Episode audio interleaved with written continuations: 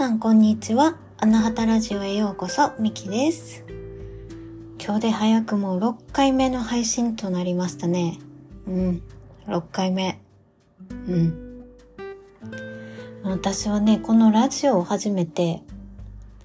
毎日愛のことを考えるようになって、すごい私にとっていい時間になってますね。うん。前よりもいっぱい、こう、今日、どんな愛見つけたかなとか今日愛感じる出来事何やったかなとかうん考えるようになりましたね。はい。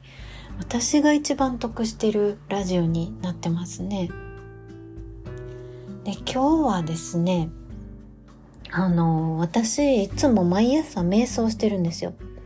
朝起きてお手洗い行ったらまず瞑想してるんですけどあの今日はですね瞑想中にあるイメージが浮かんできたんですよ。ねそれは両親のイメージやったんですね。で私両親とあんまり仲良くないんですよ。あの私の家族ねあんまりこう仲良くなくて昔からこうドライな家族やったんですよね。で子供の頃とかもあのご飯の時とか会話全然なかったんですよ。でそれが普通やったからもう会話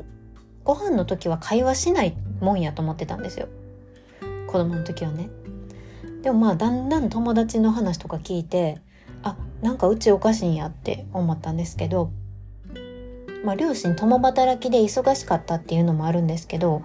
まああんまりそうですねそのコミュニケーションがない家庭やったんですよね。でお父さんとお母さんも喧嘩すごい多かったですしで2人ともやっぱりね、仕事も家事もして忙しかったっていうのはあると思うんですけど、まあちょっと、うん、そうですね。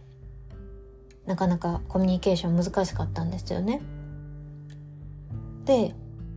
まあ結果的にうちの両親は離婚したんですけど、まあ私も大人になったんです、なっていって、でもやっぱり両親のことをなかなか好きになれなかったんですよね。でもそれがやっぱりコンプレックスやったんですよね。あの両親と仲良くないっていうのがね。なんかやっぱり家族と仲いい方がいいしあの全てのね人間関係は家族とのコミュニケーションが基本になるとか言うじゃないですか。だから他のね職場とかパートナーシップとかでなんかうまくいかないこととかあったらこうやっぱり私がご両親と仲良くないからかなとかまあそういうふうに思ってたんですよね。だから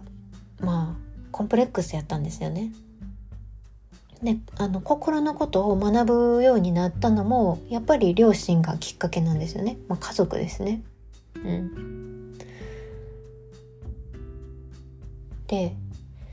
まあそういうねことがありつつので今日瞑想してたらその両親がイメージに出てきたんですよね。で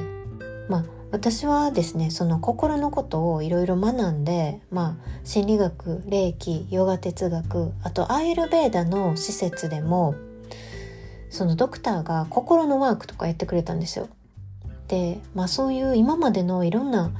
あのことを経て今はねだいぶ両親のことをすごい肯定的にあの両親の愛を感じられるようになったんですよ。うん。もう本当に少しずつなんですけどね。うん。で、まあこ、これはちょっと話し出すとめちゃめちゃ長いんで、ちょっと今日は置いといて、で、まあ、そういうね、流れで瞑想中に両親が出てきたと。はい。で、あの私は23歳ぐらいで、まあ、お父さんとお母さん若くてすごいこう私のことを愛してくれてるイメージやったんですよ。2人とも笑顔ででそれは私の中の本当の記憶のシーンも入ってるしこれ本当じゃないよなっていうシーンも入ってたんですよ。うん、なんかすごい私をハグしてくれてもう愛してくれてる私の誕生を一緒に過ごすことを喜んでくれてるっていうイメージやったんですよ。でなんかうんそれは本当に瞑想中に浮かんできたイメージやったんやけどあこれ本来の姿やなってすごい思ったんですよね。やっぱりお父さんとお母さんはその、まあ、ドライな家庭やと思ってたけどやっぱりお父さんとお母さんはすごい私を愛してくれてたんやなっていうのがなんかそのイメージからめっちゃ伝わってきて、うん、もう朝からね涙やったんですよね。もう目鼻涙鼻水ジュルジュルみたいな感じの朝やったんですけど、なんかねその